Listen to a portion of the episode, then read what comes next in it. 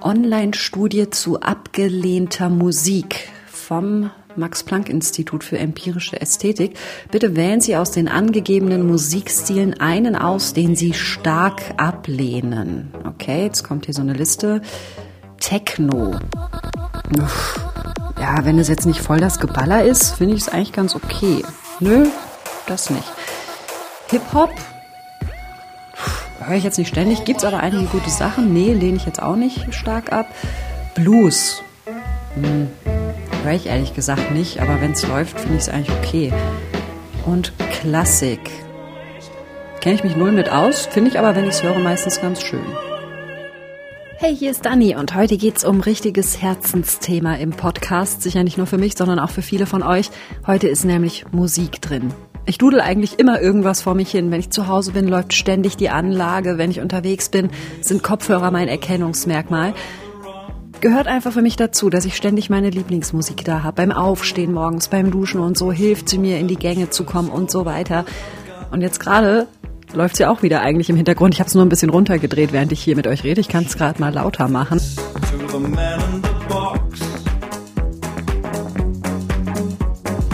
Ich muss aber auch zugeben, ein bisschen ist es immer das Gleiche, was ich höre. Also es ist viel Indie, Gitarrenmusik, viel Elektropop, manchmal so ein bisschen Hip-Hop dazwischen. Und das war's dann eigentlich auch fast schon.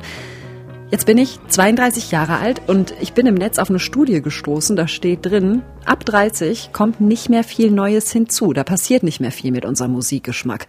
Und da ist tatsächlich was dran, sagt Melanie Wald-Fuhrmann. Tatsächlich ist es so, dass die Teenagerjahre und auch die frühen Zwanziger Jahre eines Menschen, die sind, in der wir einfach auch am meisten Zeit haben, Musik zu hören und wo wir eben am ehesten noch Musik benutzen als Mittel der Suche nach uns selbst. Melanie Wald-Fuhrmann ist Direktorin am Max-Planck-Institut für empirische Ästhetik in Frankfurt am Main.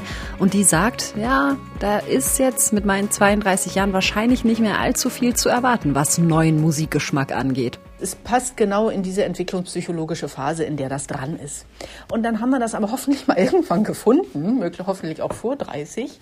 Und dann wissen wir, wer wir sind, dann wissen wir, welche Musik wir mögen und dass die Musik funktioniert, in welchen Situationen, was wir mit ihr machen können. Und dann stehen einfach andere Aufgaben im Leben an. Und die meisten Menschen haben dann schlicht nicht mehr die Kapazitäten, ständig noch zu schauen, oh, kann ich mich jetzt mit neuer Musik irgendwie leicht nochmal neu entdecken oder ganz ändern. Das ist einfach nicht mehr das Thema, was dann ansteht in diesen Lebensphasen. Sodass die meisten Menschen dann einfach zufrieden bei der Musik bleiben, die sie sich als, als Jugendliche und junge Erwachsene im Grunde angeeignet haben. Ja, ich muss sagen, voll erwischt. Früher, als ich Abitur gemacht habe, da habe ich mehrere Musikzeitschriften regelmäßig gelesen. Ich habe ständig Mixtapes und CDs aufgenommen und unter meinen Freunden verteilt. Wir haben immer rumgenördet, so was ist der neue heiße Scheiß. Und heute, ja, ich gehe gerne auf Konzerte. Ich werde hin und wieder mal gefragt, hey Dani, kannst du mir eine Playlist machen für meine Party oder was auch immer. Aber darüber hinaus bin ich nicht mehr so der Musiknerd wie früher. So dieses Neues entdecken, das habe ich nicht mehr so. Damit will ich mich aber irgendwie nicht abfinden. Da muss doch irgendwie noch was gehen, auch wenn man über 30 ist. Und deshalb will ich rausfinden, kann ich neue Musik lieben lernen? Meine Challenge. Damit das nicht zu einfach ist, muss ich mir ein Genre suchen, habe ich mir überlegt, das ich überhaupt nicht mag. Und da bin ich auf eine Studie gestoßen, wo es genau darum geht, welchen Musikstil man warum ablehnt. Vom Max-Planck-Institut für empirische Ästhetik in Frankfurt. Da bin ich jetzt gerade bei. Hier sind so alle Stile aufgelistet. Metal. Habe ich früher richtig viel gehört, so Gekniedel und Geschrei. Bin jetzt halt ein bisschen ruhiger geworden, aber nö, geht manchmal ganz gut. Reggae ist okay. Höre ich nicht oft, stört mich aber auch nicht. Rock finde ich manchmal ganz nett. Schlager. Das ist es. Höre ich nie. Wenn ich's höre, geht's mir auf den Sack. Schlager ist das Genre für meine Challenge. Ich werde Schlagerfan. Rein mit mir in die Schlagerhölle. Meine Challenge.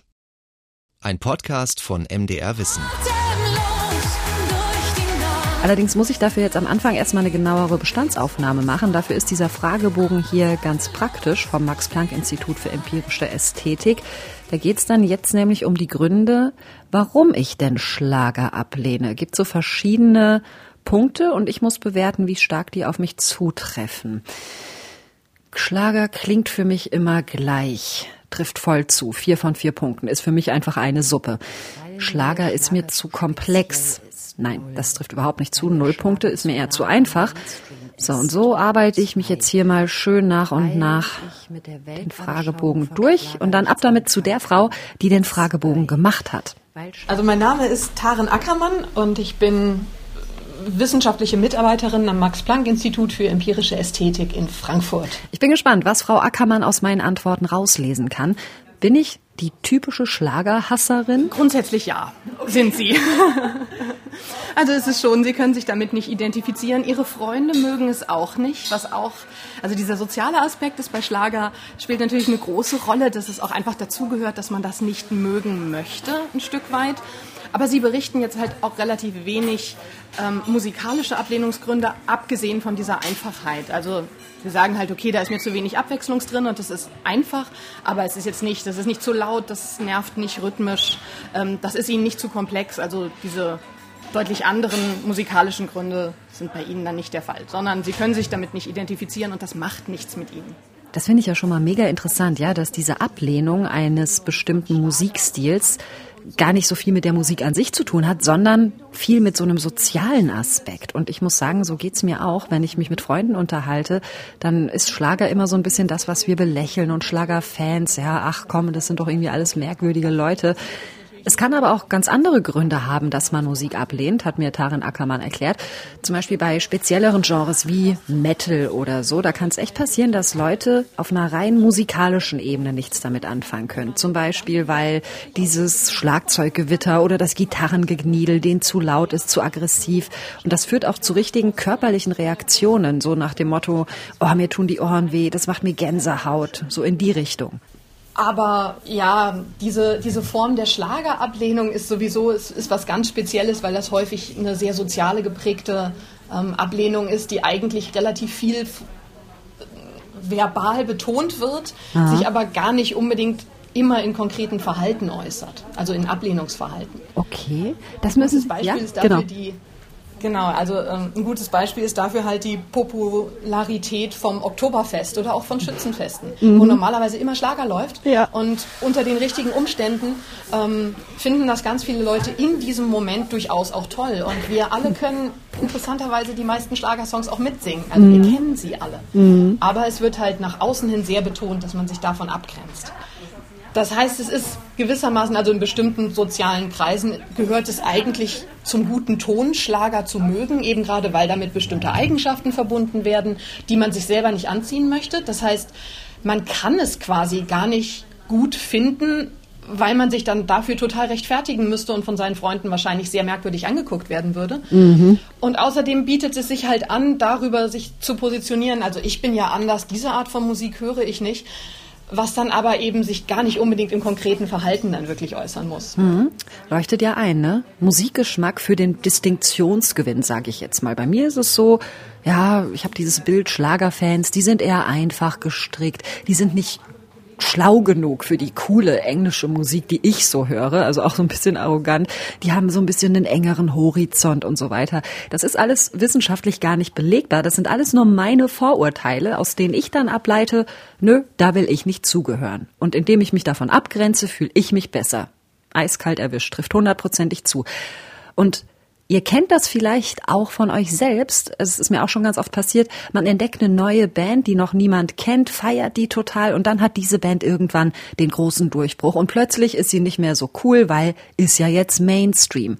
Gerade so bei Indie und Elektro, also den Genres, wo ich unterwegs bin, da ist Mainstream ein richtiges Schimpfwort. Und so wie Tarin Ackermann mir das jetzt erklärt hat, sage ich ja, leuchtet ja auch ein, denn wenn ich Mainstream gut finde, dann kann ich mich nicht mehr so gut abgrenzen. Ich bin ja ein Teil der Masse. Gibt auch ein ganz klassisches Beispiel dafür in meiner Musikbiografie, nämlich die Band Coldplay. Look at the stars,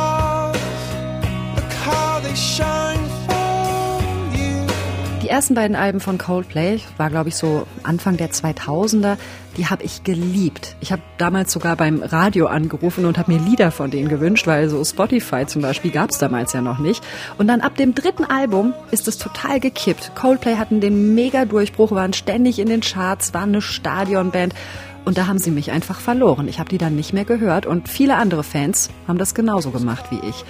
Ist euch das auch schon mal so gegangen mit einer Herzensband, dass sie dann Mainstream wurde und ihr plötzlich dachtet, oh nee, dann lieber nicht mehr? Mich interessiert eure Erfahrung oder ob ich damit allein bin. Schreibt gerne an challenge.mdr.de. Insgesamt reicht mir das aber noch nicht so ganz als Begründung. Also ja, ich verstehe das, aber dieses Bild, das ich von Schlager habe, dass ich da nicht zugehören möchte, das muss ja auch irgendwo herkommen. Das muss ja irgendwo seinen Anfang genommen haben. Genauso wie die Tatsache, dass ich jetzt bei Elektropop und Gitarrenmusik irgendwie rausgekommen bin. Vielleicht kann mir ja Melanie Wald-Fuhrmann, die Direktorin vom Max-Planck-Institut für empirische Ästhetik, ein bisschen genauer erklären, welche Systematik hinter meiner Musikgeschmack-Biografie steckt. Musikgeschmack entsteht wie viele andere Dinge, die uns als Mensch und als Persönlichkeit eigentlich ausmachen, in der Kindheit, Jugend, frühen Erwachsenenzeit vor allem. Und es hat äh, die wissenschaftlichen Schlagworte sind Enkulturation und Sozialisation. Also das sind die Prozesse, mit denen e-, wir eben hineinwachsen in die Kultur, das, zu der wir gehören, das Land, die sozialen Milieus, die, die Gruppen, zu denen wir automatisch gehören oder zu denen wir gehören wollen. Und ähm, erstmal ist die Tatsache, wir erleben die Musik einfach, die in den Gruppen gehört und gemocht wird, in die wir hineinwachsen. Also beispielsweise, was unsere Eltern mögen als Kind. Da können wir ja kaum selber auswählen. Da sind wir also abhängig von dem, was die Eltern spielen. Und später mit den, mit den Peer Groups im jugendlichen Alter ist es ähnlich. Da wollen wir entweder Mitglied einer Gruppe sein und die hat schon ihre Musik, die sie hört, dann lernen wir die dadurch kennen. Oder wir probieren eine soziale Gruppenidentität aus mit der Musik, die dazugehört. Und ähm, das sind jetzt sozusagen die sozialen Prozesse und darunter liegt ähm, im Grunde ein psychologischer Prozess. Ja, es gibt nämlich einen sogenannten Mere Exposure Effekt. Das heißt, je mehr wir uns einer Sache aussetzen, desto höher ist die Wahrscheinlichkeit, dass wir die Sache nach und nach mögen. Also zum Beispiel Musik. Wenn ich schon 100 Popsongs gehört habe, dann weiß ich beim 101. ungefähr, was kommt und die Wahrscheinlichkeit wird größer, dass mir das gefällt, was da kommt. Ich komme aus Mecklenburg, da gibt es einen Spruch, was der Bauer nicht kennt, das fret er nicht. Also was der Bauer nicht kennt, das isst er nicht. Ähm, und so ist es mit Musikgeschmack auch. Also primär, ganz einfache Antwort, mögen wir, was wir kennen und wir lernen Dinge kennen durch Sozialisation. Ich versuche gerade so ein bisschen mich zu erinnern, wie ich denn geprägt worden bin in meinem Elternhaus zum Beispiel. Mein Papa, der hat finde ich, heute auch noch relativ cooles Zeug gehört. David Bowie zum Beispiel hat er ganz viele Platten von gehabt. Und David Bowie mag ich heute auch. Habe ich sogar mal hier für den Podcast auf der Straße gesungen vor ganz vielen Leuten. Das war die, ähm, die Schamgefühl-Challenge. Könnt ihr euch nachträglich noch anhören. Und meine Mutter, die hat eher so ein bisschen, ich sage jetzt mal, Pop-Schmalzmusik gehört. Davon ist bei mir nicht so viel hängen geblieben. Woran ich mich aber noch erinnere, ist, wenn meine Oma und mein Opa, mit denen wir zusammen gewohnt haben, wenn die so Musikantenstadel oder sowas geguckt haben, wo es ja dann so Volksmusik und Schlager und sowas gab, da hat meine Mutter immer die Augen verdreht und hat gesagt, oh Gott, ja, dicke Backenmusik, ganz, ganz furchtbar. Und vielleicht ist da so ein bisschen die Abneigung gesät worden, die ich heute gegen Schlager habe. Aber anscheinend kann man es ja wirklich lernen, so eine Abneigung abzulegen und ein Genre zu lieben. In meinem Fall Schlager. Taran Ackermann sagt auch, ja, das kann klappen, auch mit über 30. Und auch, wenn es um Schlager geht. Definitiv. Okay. Das ist möglich. Sehr gut. Und ich würde auch sagen, das können Sie in einer Woche schaffen, oh, wenn Sie es wollen. Ja, okay, super. Doof wäre jetzt gewesen, wenn Sie gesagt hätten, nee, können Sie gleich bleiben lassen, so ungefähr. Wie geht das? Ähm, also ganz wichtig ist dabei, es kommt ein bisschen drauf an, also, ah, nee, anders. Ja? Ähm, ihre negative Einstellung gegenüber mhm. Schlager ist ja genau das. Es ist eine Einstellung. Das mhm. heißt, etwas, für das sie sich ein Stück weit irgendwie aus bestimmten Gründen bewusst entscheiden. Sie bewerten den negativ. Mhm. Und dementsprechend ist der erste Schritt natürlich wirklich bewusst zu sagen, nein, ich öffne mich dafür. Ich höre ganz, ganz viel unterschiedliche Dinge aus dem Schlagerbereich und ich versuche von, nicht von vornherein quasi mich selber zuzumachen und zu, das direkt abzuwerten und zu sagen, ach, ist doch alles Schrott. Mhm. Beschäftigung wird sicherlich da sehr, sehr viel helfen.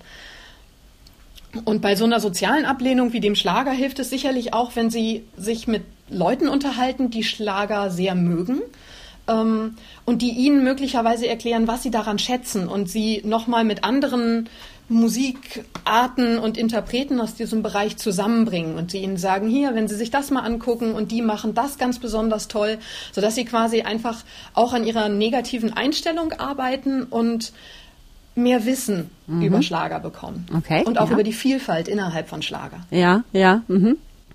Ja, das leuchtet natürlich ein. So, es gibt für mich nur so den, so während ich in meinen Lieblingsmusikrichtungen so lauter verschiedene äh, Subströmungen irgendwie ausmachen kann, gibt's für mich nur so Schlager, ist so eine Kiste, die ich ablehne, so und gar nicht näher damit beschäftigt, gar nicht irgendwie mehr differenziert sozusagen. Ähm, aber ich höre aus Ihren Hausaufgaben raus, ich werde in der nächsten Woche recht viel Schlager hören müssen. Anders geht's nicht. Anders geht's nicht. Sie werden sich damit wirklich beschäftigen müssen. Gut, ich würde sagen, dann habe ich meine Hausaufgaben und Taran Ackermann hat nicht nur Hausaufgaben für mich, sondern gibt mir auch direkt noch einen äh, Musiktipp mit auf den Weg. Die Amigos soll ich mir mal anhören, sagt sie. Ich geh für dich durch Feuer, auch wenn der ganze Himmel brennt. Ich such kein Abenteuer. Oh Gott, das ist so furchtbar, das ist so furchtbar. Ich finde das ganz, ganz schlimm gerade. Aber die Begründung, warum Tarin Ackermann mir jetzt die Amigos empfohlen hat, die fand ich ganz witzig. Sie sagt nämlich, Frau Schmidt, fang so unten an, also wirklich in der Schlagerhölle, dann wird es nämlich besser. Dann wird, haben sie noch Luft nach oben und alles andere fühlt sich dann nicht mehr so schlimm an, so ungefähr. Also ich muss einfach die Zähne zusammenbeißen und habe jetzt eine Woche Zeit. Ich habe auch schon auf Spotify auf meinem Smartphone lauter Playlists rausgesucht. Hier steht zum Beispiel Schlagerparty, Schlagercharts, Schlagerklassiker. Ja, und da werde ich mich jetzt fleißig durchdudeln und mich hoffentlich dran gewöhnen. War die Sehnsucht zu sehen. Ich merke schon recht früh bei meiner Challenge, dieses Schlagerding, das ist schön einfach irgendwie. Man kann das schnell mitsingen, man hat auch schnell Ohrwürmer. Aber trotzdem muss ich sagen, die Grenzen meiner Leidensfähigkeit, die sind relativ schnell erreicht. Die Idee war, dass ich wirklich nur noch Schlager höre den ganzen Tag. Und ich merke aber jetzt schon, das geht nicht. Äh, tut mir leid, das macht mich unglücklich, ja. Nicht, weil ich Schlager so scheiße finde, dass es überhaupt nicht geht in dem Moment, sondern weil ich meine Lieblingsmusik einfach wirklich vermisse. Ich brauche die zum Wachwerden, zum Vorfreund, zum Zeitvertreib. Ich brauche die als ständige Hintergrundbeschallung. Finde ich ganz schön krass, ist ja fast wie so eine Drogensucht, ne? Und es gibt aber auch Studien, die zeigen, was für eine krasse Wirkung unsere Lieblingsmusik auf uns hat. Zum Beispiel körperliche Anstrengung empfinden wir als viel weniger schlimm, wenn wir dabei unsere Musik hören. Das erklärt jetzt auch, warum im Fitnessstudio immer alle irgendwie äh, Stöpsel in den Ohren haben und sich eben bedudeln, während sie Sport machen. Ähm, dann kann Lieblingsmusik dafür sorgen, dass unsere Leistungsfähigkeit höher wird, weil sie uns motiviert, weil sie uns ein gutes Gefühl gibt. Und Unsere Lieblingsmusik sorgt dafür, dass in unserem Gehirn Dopamin ausgeschüttet wird. Der Grund ist, wir sind beim Hören die ganze Zeit unbewusst gespannt, was jetzt als nächstes kommt in dem Lied. Und dadurch ist es so ein ständiger Spannungsaufbau, was passiert als nächstes und dann Spannungsabbau, aha, das. Wenn, ein bisschen wie wenn wir einen Krimi lesen oder so. Egal, das ist die Theorie. Ich habe für mich in der Praxis beschlossen, ich will jetzt nicht eine Woche durchgehend Kacklaune haben. Ich reduziere das Schlagerding auf eine Stunde täglich. Drumrum darf ich hören, was ich will. Eine Stunde täglich Schlager. Muss reichen. Schlagerparty-Playlist mit Helene Fischer, Kerstin Otzby, Regenbogenfarben, Andreas Gabriel, jede Woche wach, Peter Wackel mit schwarzen Handtaschen. Michelle und Matthias Reim. Und da gab es auch noch einen Tipp von Taren Ackermann, nämlich ich soll mich mit einem Schlagerfan austauschen. Also ich höre Schlager gerne, weil das liegt einmal daran, mein Englisch ist nicht so das allerbeste und wenn ich Musik höre, dann möchte ich da mitsingen, dann möchte ich die Texte verstehen und das geht ja wirklich bei deutschen Texten ohne Probleme, das ist meine Muttersprache und ähm, was ich noch an Schlagern mag, das ist vor allem, ich kriege davon gute Laune. Also wenn eine Party richtig scheiße ist und keiner Bock hat zu tanzen, dann legt man entweder 90er Jahre Trash auf oder einen richtig schönen Kultschlager und dann geht's richtig ab auf der Tanzfläche. Das ist Felix Träder, der ist ein Kollege von mir beim MDR und hört gern Schlager. Und den habe ich gebeten, Felix, bitte hilf mir. Gib mir einen kleinen Crashkurs. Was ist so toll an dem Zeug? Erklär's mir so, dass ich's verstehe. Und gib mir vielleicht noch ein paar Tipps, die ich mir anhören soll, dass ich irgendwie ohne blutende Ohren aus der ganzen Nummer rauskomme. Also wenn ich dir jetzt ein paar Künstler sage und du dir dann die Lieder anhörst, dann denkst du dir vielleicht auch bei einigen, ja, das soll es jetzt gewesen sein, das soll ein großer Schlagerstar sein. Ich finde, live ist immer noch mal was ganz anderes. Also man muss mal bei so einem äh, Helene Fischer Konzert zum Beispiel dabei gewesen sein. Dann äh, cooles Live-Feeling auch unbedingt bei Roland Kaiser. Kaiser Mania in Dresden, die ist Kult. Dann kann ich dir noch empfehlen Mary Rose, äh, ein Lied von ihr, das haben wir auf jeden Fall alle gehört, nämlich die Melodie von Pinocchio, von der Fernsehserie hat sie damals gesungen. Ähm, also Mary, die kann ernst singen, die kann witzige Lieder singen, mit Augenzwinkern und äh, ihr sieht man immer richtig an, die hat Spaß an dem, was sie tut. Und dann hör dir mal noch Vanessa Mai an, das ist die Schwiegertochter übrigens von äh, Andrea Berg. Da scheiden sich immer die Gemüter, äh, weil sie Dance, Musik und Hip-Hop noch mit in den Schlager mit einfließen lässt. Das ist wirklich Geschmackssache, aber hör dir mal an, ist eine neue, moderne Form des Schlagers. Und wenn du dich dann generell durch YouTube und Spotify klickst, äh, da wirst du auch jede Menge Rotz finden. Das muss man wirklich so klar und deutlich sagen. Da sind äh, Künstler dabei, die lieblose, billige Musikvideos abliefern, sinnlose Texte dazu und äh, die haben Stimmen, da kann man nur davonlaufen. Also man muss wirklich die Spreu vom Weizen trennen. Es gibt jede Menge Mist in der Schlagerwelt, aber auch echte Diamanten, würde ich sagen. Mir leuchtet das total ein, dass so auf Konzerten diese Gruppendynamik auch was ganz Wichtiges ist, um die Tollheit von Schlager erfassen zu können. Und es wäre natürlich jetzt ideal gewesen für meine Challenge, auf so die Kaisermania oder auf so ein riesiges Helene Fischer Konzert zu gehen. Aber leider ist jetzt gerade in der Zeit nichts in der Richtung hier in der Region. Und irgendwann wollen wir ja auch die Podcast-Folge raushauen. Deswegen fällt das leider aus. Ich kann es aber trotzdem nachvollziehen. Ich kenne es von mir, auch auf Partys oder eben, wenn ich auf dem Dorf bin, auf dem Schützenfest dann funktioniert das, wenn da irgendwie Helene Fischer läuft. Und es ist auch schön, ja, dieses Gemeinschaftsding. Alle kennen das, alle können das mitsingen. Es gibt auch keine Sprachbarriere, weil es eben Deutsch ist. Alle können Disco Fox tanzen oder sonst wie auf den Tischen stehen. Verstehe ich durchaus. Also das Argument ist auf jeden Fall gekauft, Felix. Pinocchio.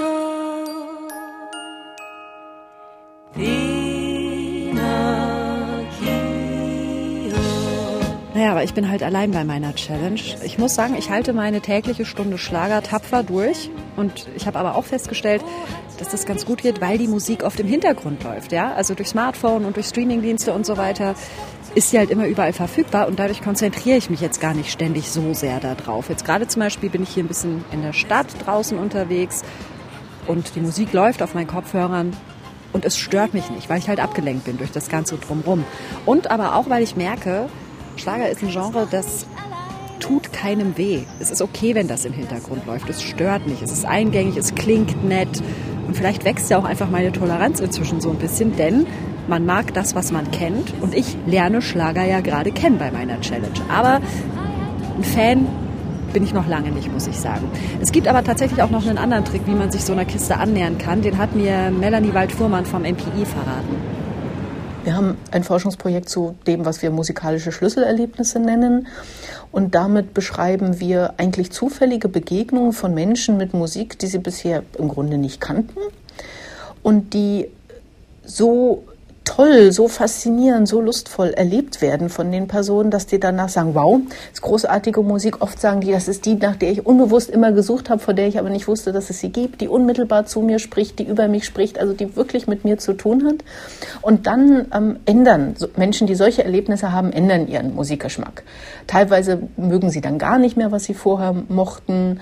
Manchmal integrieren sie einfach nur diese neue Musikart in bis ihren bisherigen Geschmack. Also da gibt es ein Spektrum, aber das sind schon Momente, die auch noch bei Erwachsenen und auch bei alten Musikgeschmack nochmal auf eine entscheidende Art und Weise ändern können. Ah, so ein Schlüsselerlebnis, das wäre einfach perfekt gewesen für meine Challenge. So ein keine Ahnung, goldener Aha-Moment ist aber leider nicht passiert. Ich habe jetzt schon viel Schlager gehört in den letzten Tagen und jetzt werfe ich mich so richtig in die Schlagerhölle. Wir haben nämlich beim MDR die MDR Schlagerwelt. Das ist ein Radiosender, der spielt nur Schlager. Nur Schlager, 24 Stunden am Tag, sieben Tage die Woche. Wenn ich irgendwo die Chance habe, dass mir so ein Schlüsselerlebnis noch passiert, dann vielleicht am ehesten da in der Redaktion. Meine Musik, meine Stars, mein Radio. MDR Schlagerwelt. Mit Holger Ralf Erhardt. Heute am Tag der Nachbarn begrüße ich Sie recht herzlich in Mitteldeutschland in der MDR Schlagerwelt. Ja, und bei der MDR Schlagerwelt bin ich verabredet mit den beiden Moderatoren Holger Erhardt und Andreas Kalbitz. Die moderieren bei einem Schlagersender. Also wer kann mir Schlager schmackhaft machen, wenn nicht die beiden? Und die erste Überraschung ist, wir kommen da ins Studio und die Wände sind so mit Plattencovern von Schlagerstars tapeziert und ich gucke mich um. Ich kenne ganz viele und ich kann fast jeden Titel so aus dem FF irgendwie mitsingen, ja? Und die zweite Überraschung, die beiden sind jetzt überhaupt nicht die Schlager-Hardliner. Also, die wollen mich gar nicht missionieren oder so. Die wissen, dass es durchaus auch noch anderes gibt ich lehne keine Musik generell ab. Dass man von vornherein sagt, nee, das ist vielleicht Rock'n'Roll, mag ich nicht, äh, stimmt nicht. Ich mag genauso Rock'n'Roll wie Schlager, äh, weil ich denke mal, Musik ist schon übergreifend und äh, der Schlager ist halt mittendrin. Privat habe ich es schon immer so gehalten, dass ich Musik erstmal höre, die mir gefällt. Da ist es mir ganz egal, aus welchem Land die kommt, wer sie gesungen hat und äh, was es für ein Genre ist. Das kann mal Rock-Pop sein, das kann aber auch mal Klassik sein, weil ich dann auch ein großes Klassikarchiv zu Hause habe und eben ja auch den Bach, Mozart und Beethoven sehr gerne anhöre. Aber ich bin natürlich auch mit dem Schlager groß geworden. Ob es damals äh, das Schlagerstudio im DDR-Fernsehen war, später dann Bong oder im ZDF die ZDF-Hitparade mit Dieter Thomas Heck. Natürlich prägt das dann einen auch, wenn man genau diese Musik im Radio hört. Damals war es eben auch im Radio so, dass alles gemischt gespielt wurde. Und äh, ja, nicht jeder Schlager hat mir damals gefallen, gefällt mir heute auch nicht. Und äh, nicht jeder Popsong gefällt mir. Ja, aber wie gesagt, eine Einteilung kann ich für mich persönlich gar nicht geben, was, was nun überwiegt. So, und das ist ein richtig unangenehmer Moment, weil da nämlich eine ganz fiese Selbsterkenntnis reinknallt bei mir. Wie doppelmoralisch bin ich denn bitte unterwegs, ja? Ich trage immer meinen Musikgeschmack so angeberisch vor mir her, von wegen, ah ja, der ist differenziert, ja, okay, vor allem Indie, Elektro, aber auch ein bisschen Hip-Hop, Pop, Metal. Wenn's gut gemacht ist, dann erkenne ich das an. Ich habe da keine Scheuklappen, ja? Und bei Schlager setze ich mir dann aber plötzlich genau diese Scheuklappen auf und sage, ach so, nee, Schlager, mm -mm, geht gar nicht, ist nur Mist. Ey, wie selbstgerecht kann man denn bitte sein? Also ich habe wirklich instant ein schlechtes Gewissen in dem Moment. Das Gute ist, tröstet mich ein bisschen, ich bin damit nicht allein. Andreas Kalwitz hatte auch schon so seine Erfahrungen mit Leuten wie mir, die sagen, oh nee, Schlager kommt mir nie in die Tüte. Als ich ähm, noch, noch viele Diskotheken gemacht habe, hatte ich immer so den Eindruck, was wollt ihr denn hören? Ich bin so als Musikkellner erstmal so durch die Reihen gegangen, ne, mal so ein bisschen abzuklären, was die Leute denn so hören wollen. Und als ich dann so kam, so, so wollt ihr Schlager hören oder wollt ihr das? Ach, mach doch mal was Schönes. So. Also hat man erstmal so ein bisschen die Hits aus dem Hitparaden gespielt und äh, zur, ich sag mal, etwas späteren Stunde dann die Marianne Rosenberg rausgeholt, er gehört zu mir und äh, Cora mit Amsterdam, also alles, was auch so ein bisschen Foxtrot-Rhythmus hat. Und komischerweise, die Leute haben getanzt, die kannten alle den Text, die vorher gesagt haben, nee, das höre ich nicht. Die kannten komischerweise wirklich alle den Text. Ähm, das ist dann schon so ein, so ein Punkt, wo ich mir gesagt habe, ihr wisst es doch gar nicht, was ihr eigentlich so äh, in euch habt, was für einen Musikgeschmack. Ihr lehnt das ab, weil eventuell die Oma oder die Eltern, von denen ihr euch abgrenzen wollt, äh, die mögen, ja, und äh, da wollt ihr euch irgendwo so ein bisschen emanzipieren, euch abgrenzen. Und deswegen wahrscheinlich, ähm, ja, der Musikgeschmack, Schlager für mich nicht. Das schließt ja jetzt perfekt den Kreis, ne? denn das geht ja genau in die Richtung, was Taren Ackermann und Melanie Wald-Fuhrmann mir am Anfang meiner Challenge erklärt haben, dass Schlagerabneigung ganz viel nur über dieses Abgrenzen wollen funktioniert, obwohl man die Musik so im tiefsten Herzen vielleicht gar nicht so scheiße findet. Und was mir auch auffällt, wie wir da so im Studio stehen und wo ich auch auf dem Heimweg noch ganz viel drüber nachgedacht habe, diese Kategorie Schlager, wie sie in meinem Kopf ist. Ergibt die überhaupt Sinn? Denn wenn ich so deutschsprachige Musik höre, meinetwegen Olli Schulz oder Ketka oder Blumfeld, die singen alle Deutsch, das ist melodiös, das tut nicht weh, das ist kein Rap, das ist kein Metal, es ist vielleicht nicht so pompös wie manche Sachen von Helene Fischer oder so, aber rein theoretisch, glaube ich, könnte man Blumfeld, Olli Schulz, Tomte, was auch immer, auch in der Schlagerwelt spielen und es würde vielleicht gar nicht so krass auffallen. Dieser, dieser Genre-Struggle, der geht mir auch gar nicht mehr aus dem Kopf. Deswegen ist es gut, dass ich nochmal mit Taren Ackermann vom Max-Planck-Institut für empirische Ästhetik verabredet bin. Wir treffen uns nämlich im Café zur finalen Challenge-Auswertung.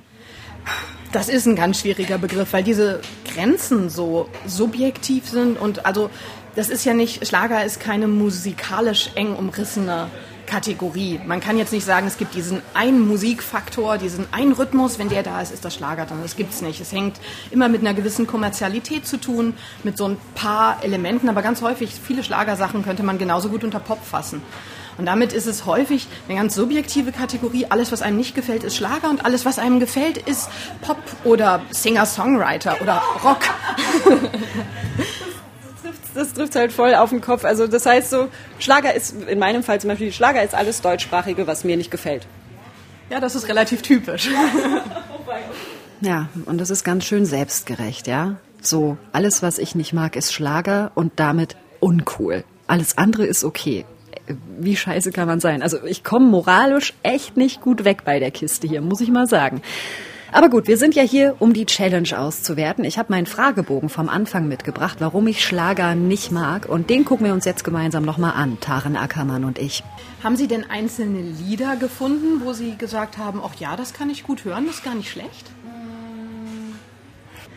Was mich äh, überraschend ein bisschen mitgerissen hat, ist eine Band, ich traue mich das gar nicht zu sagen, weil es mir immer noch peinlich ist, verdammt. Und zwar, Entschuldigung, ähm, die heißen äh, Vox Club. Das ist so eine Band, die da, da irgendwie so, ja genau. ja. Und da habe ich mich tatsächlich dabei erwischt, dass ich da so saß und so dachte, ja Hossa, das geht ja nach vorne so ungefähr. Das ist großartige Partymusik, kann man ganz wunderherrlich hören und zu tanzen. Es geht vor Schritt nach links und dann zweimal nach rechts. Sind die Schuhe dir zu eng, sie aus, wirf sie weg. Das ist schon ein gutes Zeichen, weil sie jetzt anfangen zu differenzieren. Es ist jetzt nicht mehr der Schlager im Allgemeinen, sondern es gibt Subkategorien für sie. Sie haben Wissen gewonnen und damit können sie jetzt quasi unterschiedliche Aspekte an dieser großen Dimension Schlager festmachen und sagen, okay, nicht alles ist schlimm, manche Sachen sind auch gut.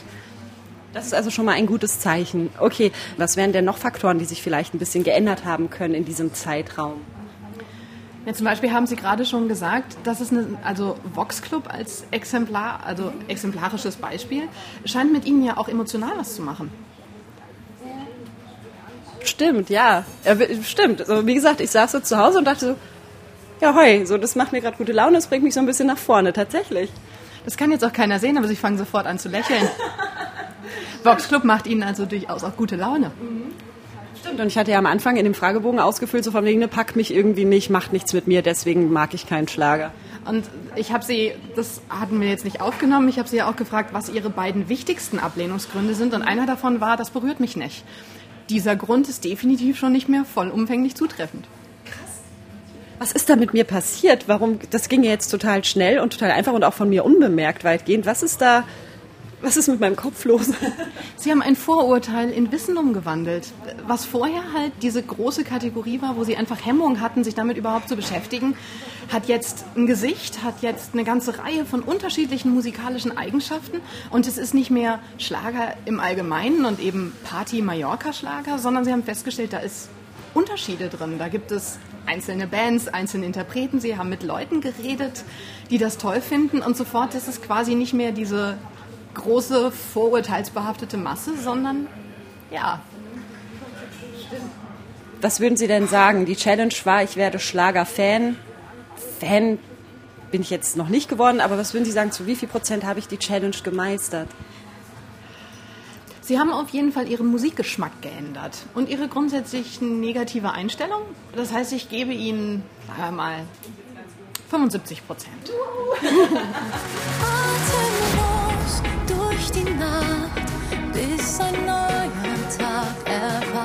Ich habe ein Vorurteil in Wissen umgewandelt, sagt Taren Ackermann. Was ist denn das bitte für ein knaller Satz? Ja, ich würde sagen, diesen Satz, den kann man doch auf nahezu jeden Lebensbereich als guten Rat umlegen. Wissen statt Vorurteile. Trifft auch bei meiner Challenge zu. Und die habe ich ja wohl geschafft. 75 Prozent gibt mir die Expertin. Aber wie so oft habe ich vor allem viel gelernt dabei. In erster Linie darüber, dass ich manchmal ganz schön unfair bin, was die Bewertung von Musik angeht. Und deswegen habe ich mir feste vorgenommen, dass ich in Zukunft ein bisschen offener sein will. Trotzdem bin ich ehrlich gesagt froh, dass ich jetzt wieder weg kann von diesen ganzen Schlager-Playlists. Ich dudel hier im Hintergrund gerade auch schon wieder meine Lieblingsmusik. Denn ich muss auch sagen, so, so ganz habe ich meine Ablehnung nicht ablegen können. Ja, also ich habe schon während der Challenge immer noch irgendwie Vorbehalte gehabt und habe sehr oft die Augen verdreht. Also so ganz ist mir das nicht gelungen, da so äh, ja meine Ablehnung irgendwie klein zu halten, muss ich ganz offen zugeben. Aber wenn demnächst wieder eine Nerd-Diskussion losgeht in meinem Freundeskreis über Musik und dann das allgemeine Schlagergelästere einsetzt, dann werde ich, glaube ich, wirklich so ein bisschen den Zeigefinger heben, werde mich selbst und auch meine Freunde zurückpfeifen und werde sagen, Leute, ganz ruhig. So schlimm ist es doch eigentlich gar nicht. Und das war's für dieses Mal bei meine Challenge. Geholfen haben mir diesmal Max Heke und Carsten Möbius. Wenn ihr Fragen habt, Kritik oder Ideen, welcher Challenge ich mich beim nächsten Mal stellen soll, gern her damit per E-Mail an challenge.mdr.de. Und da habe ich noch einen Auftrag für euch, wenn ihr Bock darauf habt. Und zwar geht es um das Thema Lärm. An welchen Stellen in eurem Alltag belastet euch Lärm? MDR Wissen macht nämlich eine große Fernsehdoku zum Thema. Da gehen wir eurem Lärmproblem wissenschaftlich auf den Grund und gucken auch nach Lösungen. Eure Geschichte also ebenfalls gern per E-Mail an challenge.mdr.de. Ja, und hier im Podcast sind wir in zwei Wochen wieder da, wie immer auf challenge.mdr.de, Spotify, iTunes, wo auch immer ihr eure Podcasts so hört. Und wir freuen uns, wenn ihr uns abonniert. Dann verpasst ihr auch nichts mehr, feste versprochen. Bis dahin, macht's gut. Tschüss. Das war Meine Challenge. Ein Podcast von MDR Wissen.